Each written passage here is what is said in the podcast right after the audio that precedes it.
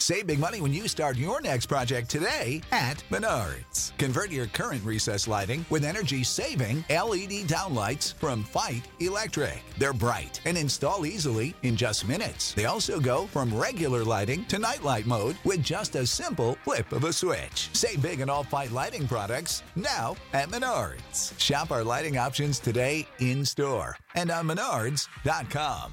Save big. Привет, это Кристина Вазовский, и вы слушаете «Извини, что голосовым» подкаст о современном этикете. В первом сезоне я приглашаю экспертов, антропологов, социологов и digital-профессионалов, чтобы поговорить о том, должны ли гореть в аду люди, которые отправляют войсы, можно ли постить скрины переписки без разрешения, а выкладывать фото, а стрёмные – мы постараемся сформулировать устоявшиеся правила и разобраться, почему принято именно так. А если правила нет, будем обсуждать и договариваться.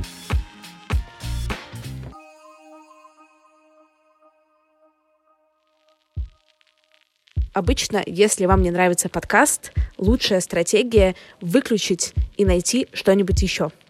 Но тут схема другая. Извини, что голосовым — это комьюнити-проект. Это значит, что вы можете напрямую повлиять на звучание подкаста.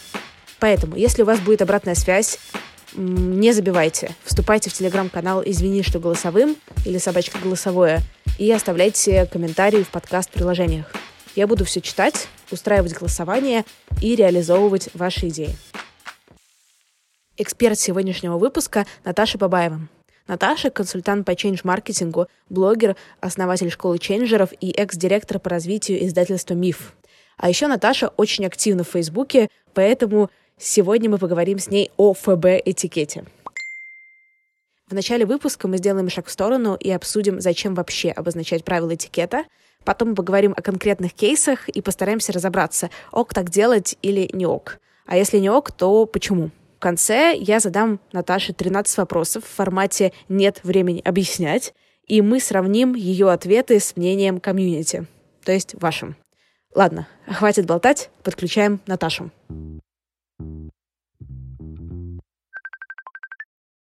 Наташа, а какое у тебя вообще отношение к правилам?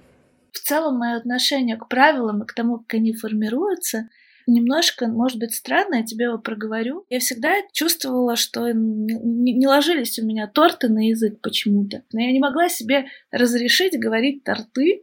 Неважно, это в разных, каких угодно моментах. Дело не в... Про торты я придумала и про торты, да, сейчас. И потом я услышала, как какой-то писатель, э, совершенно неизвестный мне современный русский писатель, высказал такое мнение, он сказал, чуваки, хватит заморачиваться, язык это естественная штука. И правила в нем начали придумывать не так давно относительно того, сколько он существует. Если бы мы все когда-то зафиксировали эти правила, то такие черно-белые, знаешь, вот так правильно, вот так нет, то мы все бы сейчас говорили «аз есть», всякую вообще фигню, и половину бы слов в нашем языке не было. Понимаешь? И он сказал, ребята, говорите так, как вам ложится на язык, если вы носитель. Вот вы носитель, вы автор языка. Все, успокойтесь. Торты так торты, торты так торты. Кофе, оно так оно.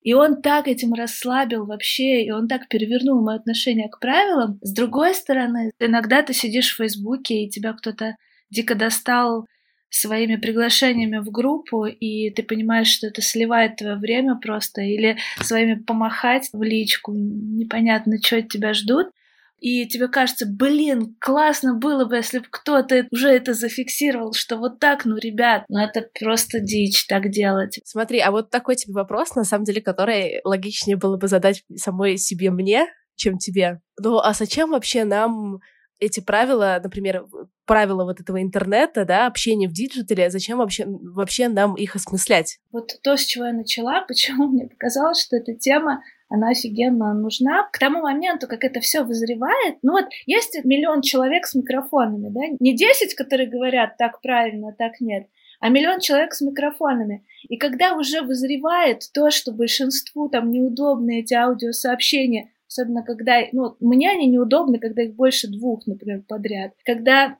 ну, там, их десять, и в каждом по три слова. Когда это все вызревает, это уже пора зафиксировать, понимаешь, в каком-то виде, хотя бы с исключениями. Окей, если ты реально не можешь, то это ок, там, написать а, редко ок, а часто не ок. Какие-то такие вещи. Как только ты их фиксируешь, вся система становится эффективнее. Если я перестаю получать 10 приглашений в день в группы, то я же перестаю нажимать на кнопку «Отказаться от приглашения в группы», и я экономлю свое время. Помноженное на миллион человек — это куча времени экономит. Окей, польза понятна. А как тебе кажется, как устроен механизм формулирования правила и какое обоснование можно подложить под digital норму? Смотри, вот интернет выплыл, появился вакуум в правилах того, как это все должно быть сверстано, например. И в этом вакууме появились люди, которые начали говорить правильно вот так, а вот так неправильно. И это был, например, Артемий Лебедев. И он в свойственной ему агрессивной однозначной манере начал говорить, что вот это вот просто супер отстой, а вот это охрененно, вот это правильно, такой очернобеливать всю эту историю. Вот сейчас я подхожу к тому вопросу, который ты задала наконец. В том, что он делал, была куча пользы. Например, он залез в справочник Мельчина, издателя и автора. То есть он реально изучил глубоко тему и сказал, ребята, например, смайликов не было в принципе в книгах, да, тут они появились, и ставят ли после них точку, да, и он сказал, ребята, смайлик это знак, потому что вопросительный знак, восклицательный знак выражают эмоцию, и смайлик тоже выражает эмоцию. Так как это знак, мы после знака, после вопросительного знака не ставим дополнительную точку, то и после смайлика не надо ставить дополнительную точку, это само по себе точка. Он глубже всех закопался в почему про некоторые детали. И вот в этом его гигантская польза, которую он привнес, почему там у нас верстают в целом гораздо приятнее, чем на иностранных сайтах и давнее. Но есть еще какая-то другая штука, когда вот эти люди с микрофонами, они начали приходить и говорить, вот это говно, потому что я так не люблю. И вот здесь я не могу согласиться. И вот эта культура, она, мне кажется, я бы не хотела условно сейчас говорить в формате, знаешь, мне это не нравится, часто мне задашь там вопрос, например, нормально, когда тебе машут, мне это не нравится, поэтому это говно, и поэтому это черное, а не белое. Мне бы хотелось говорить, что да, мне это так, потому что, ну, люди должны знать, как думают другие люди, и мне бы хотелось, может быть, копать что-то я знаю, почему для меня это не так. Что-то я читала, а другие нет. Что-то я могу в это вкинуть. Вот здесь, мне кажется, может быть польза подкаста от того, что люди, которые что-то глубже копнули, они закидывают, почему для них это так. А потом уже, знаешь, сейчас век, когда не у десятка людей микрофоны, да, как там у этих э, ребят, я не знаю, кто-то же формулировал правила русского языка и сказал, что кофе мужского рода. Но потом, знаешь, условно все равно они не выдержали, и сейчас же кофе можно говорить и мужского, и среднего, то, как это легло массовой аудитории на язык, все равно победило. По поводу кофе, на самом деле, довольно интересный пример, потому что, конечно, по правилам сейчас вроде можно говорить и среднего, и мужского, но при этом, как ты говоришь, это очень важный социальный маркер. Согласна, но это тоже временно, ты знаешь, на мой взгляд, э, как бы через что правило заходит в наш язык, через то же, что и все заходит в нашу жизнь. Как бы знаешь, у этого, у Гартнера есть хайп-сайкл, э, вот эта знаменитая кривая, когда какая-то технология приходит в нашу жизнь, они ее раскладывают, где она на кривой хайпа. Вначале она идет там в рост на хайп, потом она проваливается в какую-то там долину смерти, и все начинают ненавидеть, и все разочарованы, а потом постепенно эта технология, ну, знаешь, как wearables там было два года назад, все там считали очки, там эти Google Glass, все считали, что мы скоро все будем ходить облепленные устройствами. Потом все начали резко, окей, раз Google отказался от Google Glass, все начали резко топить эти wearables. В итоге это все выплыло, и часы мы носим, а там очки нет. Вот, на какую-то нормальную норминг, перформинг, на какую-то такую штуку. И мне кажется, что правила тоже заходят через это. Вот этот социальный маркер про кофе, он из-за того сложился, что ну, это все в долине отрицания, мне кажется, просто сейчас находится. И когда-нибудь это выровняется. Ну, то есть, наверняка какие-нибудь 200 лет назад какое-нибудь слово французского, наверное, тоже кто-то кого-то за него троллил. А сейчас мы все это воспринимаем как норму. Давай с тобой поговорим про Facebook. Я опросила слушателей несуществующего пока еще подкаста, своих подписчиков в Инстаграме, в Телеграме, и в Фейсбуке в самом по поводу того, что люди считают нарушением этикета в Фейсбуке и что вообще всех бесит. Давай начнем сначала, с самого первого ступеньки интеракции в Фейсбуке и начнем копать и разбираться, почему это ок или не ок, и если это не ок, почему нас это так бесит. Давай вопрос к тебе. Ок ли добавлять э, незнакомых людей в Фейсбуке в друзья и ничего им не писать? Смотри, для меня гораздо хуже, если мне пишут что-то. Люди делают вид, почему-то, что друг в Фейсбуке — это друг в жизни. Иногда. Но это же не так. То есть ты стучишься друзья в Фейсбуке, чтобы, чтобы что? Чтобы, возможно, когда-то пообщаться, чтобы больше шансов было, что тебе попадет в ленту. И если ты начинаешь ломиться и знакомиться, я ненавижу, ну прям я не люблю, мне неприятно, когда мне пишут «Привет, спасибо, что заакцептила мой, там, мое добавление в друзья, вот про меня. И дальше скопипащенный абзац из ноутс, длиннющий про то, чем я занимаюсь. Не знаю, я их никогда не дочитывала, но что-то там про себя. Но ты же не подходишь на улице, не говоришь, не начинаешь. Ну, то есть, смотри, мне кажется, что тут нужно опускаться на ступеньку ниже и понимать, как, как в жизни, надо чуть-чуть подумать, ну, ты бы в жизни так сделал или нет? Зачем? Мне не нравится эта тема, и по-моему, гораздо лучше просто постучаться в друзья. Мы же понимаем, что ты автоматически не станешь другом. И какое-то время повисеть, может быть, пообщаться в комментах, прежде чем пытаться подойти очень близко. Для меня это нарушение личных границ, вот честно. Я обычно не отвечаю на такие штуки. Слушай, знаешь, что пришло в голову? Смешная ситуация, когда человек добавляет тебя в друзья, ничего не пишет, да, то есть ты не знаешь, кто это, а потом через два дня у тебя появляется в ленте от него сообщение, э, все друзья, которых я не знаю, с которыми я не общаюсь, какого фига вы у меня в друзьях еще молчите в комментах? А ну-ка быстро отписываться, знаешь, вот это фейсбучное хамство, которое, не знаю, почему сейчас очень популярно, и, ну, это очень смешно. Люди точно не подумали о том, что они сами могли добавить таким же образом. Окей, тебя добавили в друзья, и тебе что-то писали. На ты или на вы? Слушай, если очевидно, что мы там примерно одного возраста, и ну зачем это все вы? Особенно с большой буквы. Вот это точно маркер, знаешь, похлеще, чем кофе, оно для меня. Ты норм, но иногда ой, странно, когда ты тыкают. Для меня это серая зона. Ну, то есть не, не буду очернобеливать эту штуку. Не обижусь на ты. Ты вообще часто встреваешь какой-то срач в комментах в Фейсбуке? Мне кажется, я почти никогда этого не делаю, но иногда очень важно, чтобы были представлены все мнения. Потому что кто-то написал какую-то классную мысль, вот, но у нее есть какой-то недостаток, side effect. Ты видишь, что в шести комментах из шести говорят про side-эффекты, не говорят про то, что в целом мысль классная. И тогда я пишу, просто чтобы были представлены все мнения или что-то на эту тему. Вот мне, например, это ок, и это кайфово. А вообще, какие тебе посты кажется ок в Фейсбуке, а какие тебя бесят? Меня бесит посты, в которых люди пишут, какие посты их бесят. Не пишите итоги года, они никому, кроме вас, не интересны. Ну откуда ты знаешь? Ты опрос проводил, смотри, сколько лайков у людей под итогами года. Но, ну а ты так агрессивно про это пишешь, а если ты еще человек с авторитетом, условно, с микрофоном, да, то люди, знаешь, зажимаются, перестают писать свои итоги года или оправдываются. Ну, извините, но я тут подведу итоги. Это же, ну, вот такие я очень не люблю посты.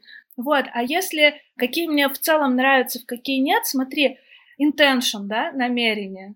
Вот человек пришел, он чужой, он через какие-то курсы, скорее всего, прошел, судя по тому, что он выглядит как все другие люди, которые пришли, пришли рекламироваться. Он постит фотку там с э, задумчивым взглядом и с чашкой кофе в руках, он постит фотку на подоконнике с книжкой, и под ним, значит, э, э, какое-то свое размышление на одну из хайповых тем своей там, индустрии, например. Для меня Facebook — это среда для нормального общения, и как только там начинают туда закидывать очень много такого шаблонного, и видно, что под, по какую-то, неважно под какую кальку это все написано, по каким шаблонам, вот мне это не интересно, просто не то, что меня это бесит, но мне бы не хотелось, чтобы та среда, в которой я там какое-то количество лет тушу, чтобы она превращалась в рекламную паузу моего пребывания в интернете.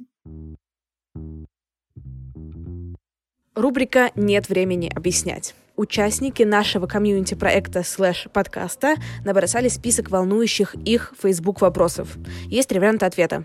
ок, не ок и серая зона. Сначала мы послушаем мнение нашего эксперта, а потом сравним его с результатом голосования комьюнити. Ок ли добавлять друзья незнакомого человека и ничего не писать? Ок. Если не отвечают, ок ли писать в комментах? Скорее не ок. А начинать с привет и ждать ответа? Это очень странно, нет. Махать? То же самое, нет. Пользоваться странными наклейками? Да пусть. Надо ли предупреждать перед тем, как создавать общий чатик на познакомить? Слушай, ну если прям совсем близкие друзья, серая зона, короче.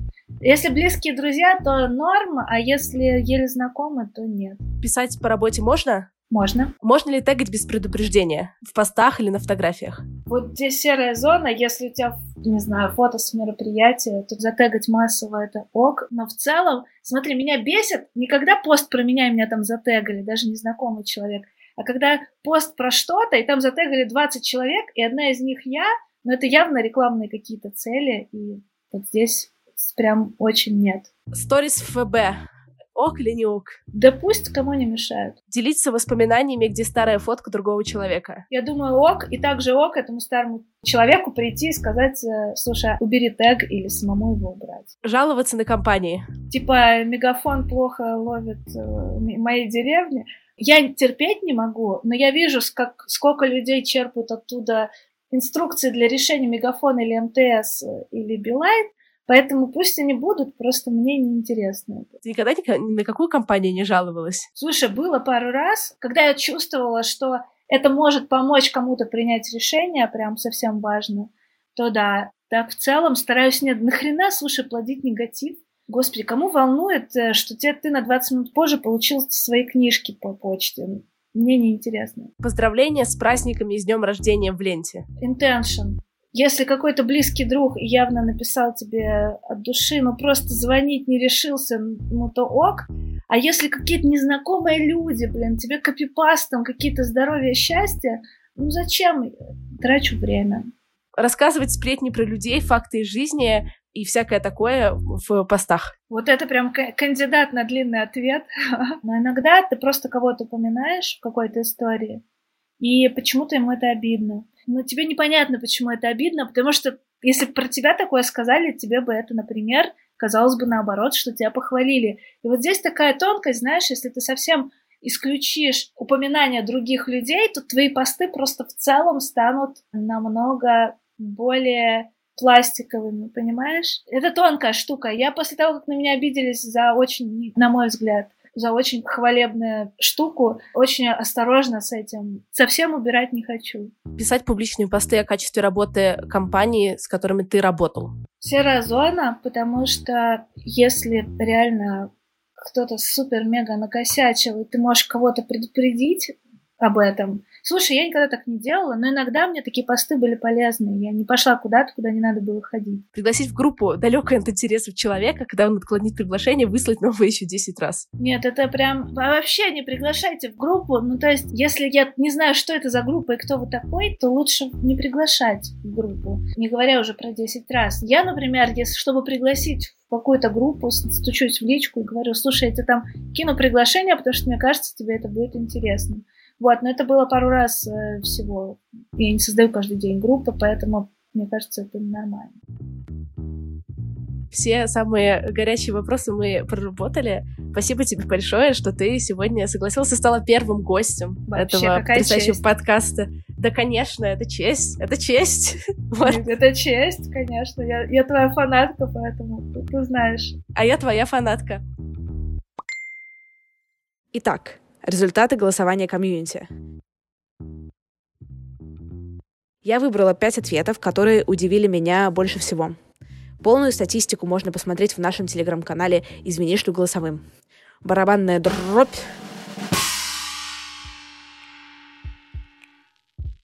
Восемьдесят четыре процента слушателей считают, что это не ок писать и напоминать в комментариях, если вам не отвечают в личку но публично жаловаться на сервис компании вообще ок. По крайней мере, так считают 88%. А вот выкладывать сторис в ФБ или нет, это серая зона.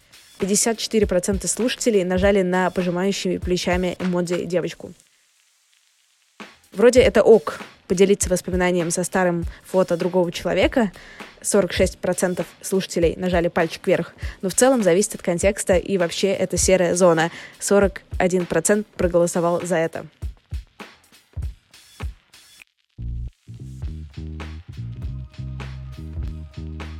Спасибо, что прислали и продолжаете посылать вопросы и участвовать в голосовании. Если вы еще не вступили в телеграм-канал проекта, сделайте это прямо сейчас и напишите, что вам понравилось, что нет. Подводите итоги голосования в подкасте, или это бред, и просто отнимает время. Короче, пишите все-все, что придет в голову. И еще одна штука. А мы сможем сделать невозможное? Объединиться и набрать 100 оценок в iTunes после первого выпуска. Я знаю, что это безумная идея, но если получится, мы сразу попадем в топ, и это просто взорвет э, подкастерскую индустрию. Давайте попробуем. А, а, а. В любом случае, спасибо, что дослушали до конца. Не забывайте рассказывать о подкасте друзьям, знакомым, коллегам и родственникам, и тогда пятиминутных войсов и отметок на стрёмных фотках станет меньше. Всем пока!